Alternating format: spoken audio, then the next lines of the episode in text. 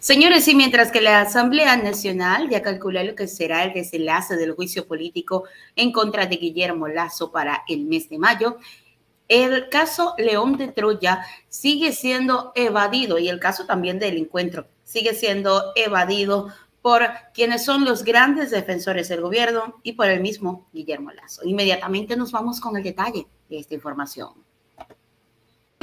Mónica Palacios de la bancada de la UNES denunció que los panas de Lazo se hacen los locos con el león de Troya. Ella dice que la muestra de las mentiras y contradicciones de los funcionarios de Estado que dicen desconocer acerca del informe del león de Troya. Estas son las mentiras y las contradicciones de los diferentes funcionarios del Estado ecuatoriano que dicen desconocer el informe policial llamado El León de Troya. ¿Usted nunca tuvo conocimiento de este informe, señora fiscal? No me corresponde conocer. En enero de este año, en una reunión con el presidente Guillermo Lazo en el Palacio, el propio presidente me comentó que él conoció este caso. Una investigación eh, que, cuya, de cuyo conocimiento el presidente tuvo en la primera fase. No he dicho en ningún momento que el presidente conocía ese informe. Ordóñez dijo que no conocía. Él no dijo que conoció. Conocía lo que ya obviamente todo en general conoce. Hasta ahora no tiene oportunidad de, conocer ese informe.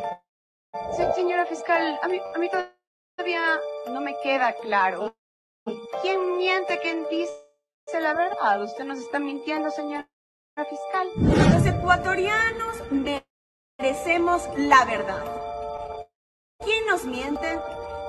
Sea la fiscal Diana Salazar, el presidente Guillermo Lazo, el secretario de Seguridad Diego Ordóñez, el ministro del Interior Juan Zapata y la verdad es que todos mienten, encubriendo la corrupción del gobierno del Por su parte, la asambleísta Viviana Veloz dijo que en la comparecencia de la fiscal Diana Salazar, ella preguntó que si Lazo presentó una denuncia para que se investigue la muerte de Rubén Cherres.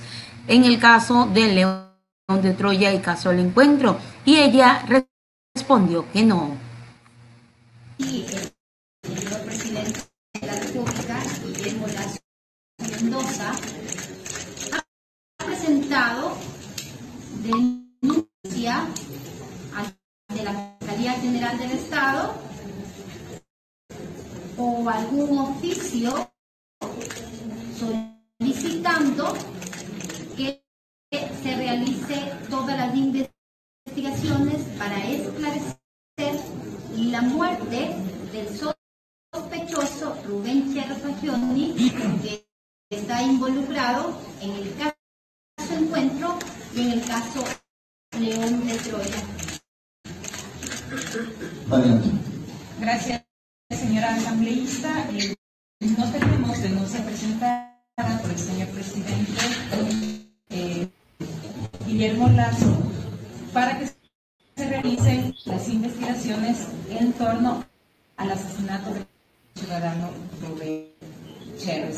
Y con esto paso también eh, a, a responder la inquietud